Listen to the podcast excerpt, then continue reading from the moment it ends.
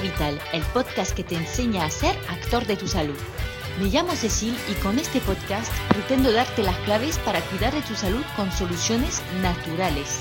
En cada capítulo te ayudaré a acercarte a un equilibrio y una armonía con tu cuerpo, gracias a la fuerza que llevas en ti. Bueno, me he aguantado mucho porque la verdad es que me da mucho miedo que me caguen lo poquito de visibilidad que tengo porque estoy hablando de un tema sensible, vamos. Pero soy sanitaria y tengo como motivación diaria transmitir conocimiento de salud para que seas capaz de cuidar de ti mismo. Así que no puedo evitarlo más, tengo que hablar de la situación actual.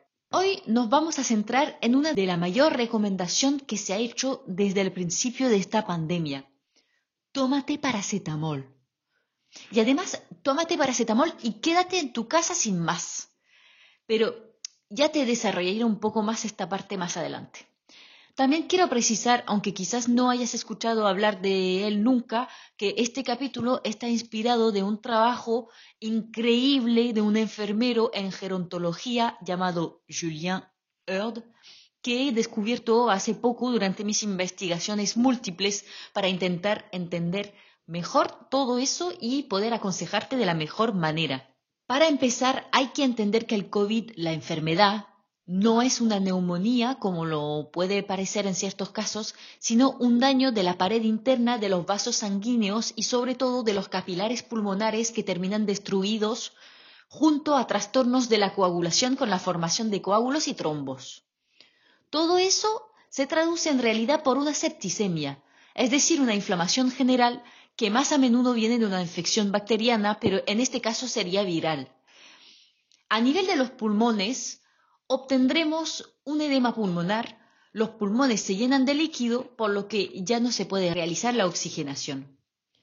Entonces, pues eso, el COVID es una enfermedad de la sangre en realidad y puede alcanzar todo el sistema circulatorio, mientras que la neumonía es secundaria, como también puede haber un fallo de cualquier otro órgano vital, corazón, cerebro, hígado, páncreas, riñón, todo se puede descompensar en algún momento por los problemas circulatorios, los coágulos y trombos.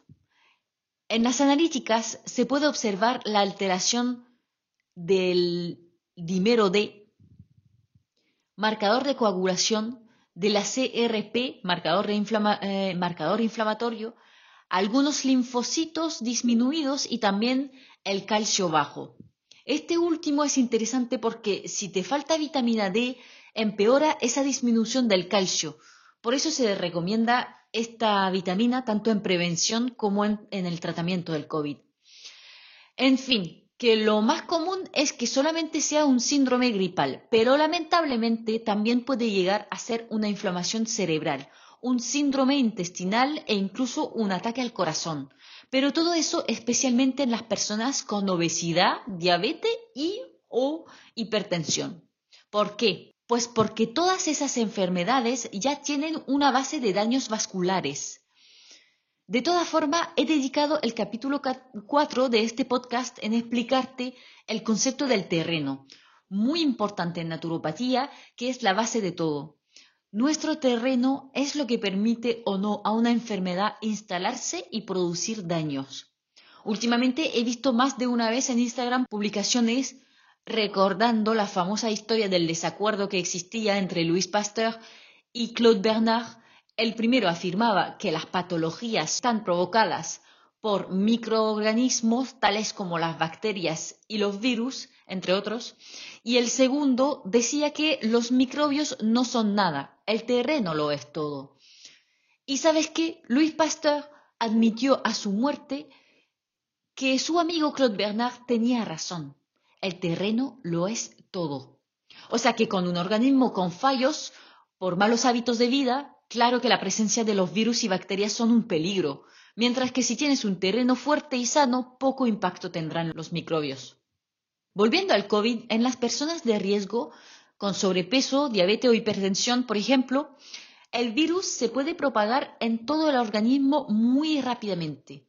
El problema mayor actualmente es que no se trata realmente la infección desde el primer día, como se debería para estas personas de riesgo, y es por eso que los hospitales terminan saturados, Por lo que veo, para las personas que con suerte logran hablar con un médico, todo se hace por teléfono, o sea que no se puede evaluar los daños potencialmente existentes ya, y se recomienda encerrarse y tomar paracetamol. Pero cuando tienes factores de riesgo, el COVID puede provocar un estrés oxidante mayor, que tiene como consecuencia el fallo de la hemoglobina por transportar el oxígeno a la sangre. Y ya a este nivel mm, no sirve poner oxígeno, ya que el organismo ya no sabe distribuirlo e incluso es peligroso porque va a producir un montón de radicales libres que atacarán los tejidos, provocarán más trombos y coágulos. Es primordial actuar rápido y no dejar que esta situación se instale. Volviendo al tema del paracetamol, que se ha recomendado y se sigue recomendando en primera intención en caso de positivo COVID, primero es interesante entender que la palabra paracetamol es una contracción del nombre de la molécula que es para-acetil-aminofenol, que corresponde a un desecho de la industria de los colorantes. Además, a pesar de ser una de las moléculas más eh, recetadas a día de hoy, ningún estudio deja claro su mecanismo de acción exacto. O sea que no sabemos cómo funciona, cómo actúa en nuestro organismo. Sin embargo, sí conocemos su farmacocinética, es decir, cómo el cuerpo actúa sobre la molécula, cómo la absorbe, la transforma y la elimina. Y sabemos, entre otras cosas, que es bastante tóxica para el hígado, incluido a dosis terapéutica, es decir, 3 gramos al día. Y aquí es donde enlazamos todo con el COVID. Al pasar en el hígado, parte de la molécula de paracetamol será transformado en N-acetil P-benzoquinona imina.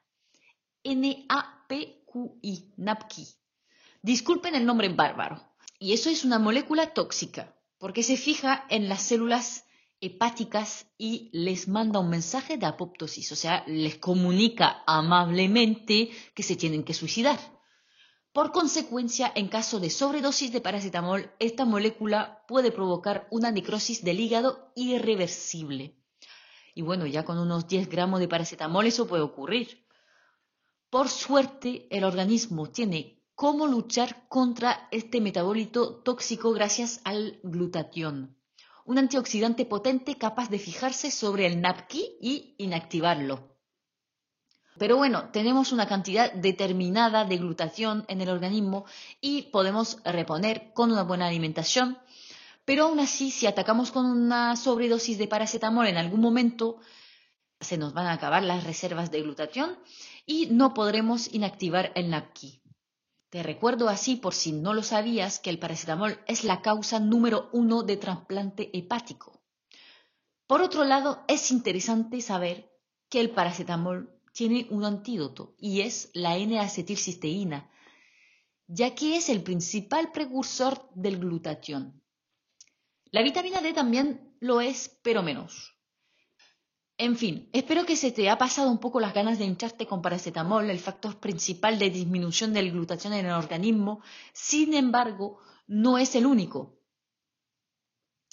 También la edad y el sexo, arriba de 65 años la síntesis de glutatión disminuye bastante y los hombres están más impactados que las mujeres. Además, tres patologías están involucradas en la depresión del glutatión. Adivina. Diabetes, obesidad, hipertensión. Y bueno, por supuesto, si estás tomando alguna medicina que necesita el glutatión para ser metabolizado, también es un factor más. Si me has seguido bien, y ya sé que este capítulo es un poco denso, pero seguro que te has dado cuenta que los factores de riesgo de disminución del glutatión y los factores de riesgo de desarrollar una forma grave de COVID son los mismos. Y efectivamente, en julio 2020 salió un estudio que describe el papel del glutatión para la protección contra las formas severas de COVID. Y a partir de ahí parece una locura aconsejar tomar paracetamol a punta pala cuando contraes el COVID, ya que el paracetamol es el mayor consumidor de glutatión necesario en la lucha contra las formas graves. Y por supuesto, dentro de las personas que están ingresadas en el hospital por una forma grave de COVID, son en mayoría personas mayores, hay más hombres que mujeres y muchos tienen los factores de riesgo de los que hablamos. Además, suelen llegar a los 8 o 10 días de la infección y muy probablemente son días durante los cuales han tenido síntomas, lo que enseña de base una sensibilidad a la infección, un terreno débil. Y para luchar contra esos síntomas, como se les ha recomendado, han estado tomando paracetamol. Además, cuando estamos enfermos, no apetece mucho comer, menos las personas mayores, y te recuerdo que las reservas de glutatión se renuevan principalmente por la alimentación. O sea que vamos gastando las reservas con paracetamol y no reponemos con la buena alimentación. Bueno, en conclusión, eso de recomendar paracetamol y esperar a ver si dejas de respirar no es lo idóneo. Ahora lo comprendes. Y además, la fiebre, te recuerdo que por algo la tenemos. Ya sé que es desagradable, pero parece que la forma grave del COVID es peor. Si no aguantas más el malestar, mejor tómate una aspirina. Y vitamina C a punta pala por su efecto antioxidante. Y bueno, he mandado el sábado una newsletter, un boletín con un protocolo de prevención y otro de tratamiento con remedios naturales y vitaminas para prevenir al máximo las formas graves, actuar desde los primeros síntomas e incluso antes, reforzando al terreno y, por supuesto, evitar la toma del paracetamol. Si te interesa, te dejo en la descripción del capítulo el enlace para apuntarte a mi boletín en la página web. Además recibirás de regalo el ebook gratuito con mis consejos para prepararte un desayuno perfecto, que también te ayudará a reforzar tu terreno y reponer el glutatión. Eso sí, tendré que mandarte el email con los protocolos a mano, así que no te agobies si no te llega enseguida, déjame unas horas para transferirte el boletín del mes. Y eso es todo para hoy. Te pediría que compartes ese mm, capítulo más que cualquiera, no solamente para ayudarme a enseñar más, a más personas a cuidar de su salud de forma natural, sino para que la información de hoy, que considero imprescindible, llegue al máximo de personas, para evitar formas graves de la enfermedad tristemente estrella últimamente. Cuídate, cuida tu terreno y si quieres saber de mí más a menudo, pues nos vemos en Instagram Avanescencia Naturo. Gracias por escucharme y nos vemos en el siguiente capítulo de Cuida tu energía vital. Chao.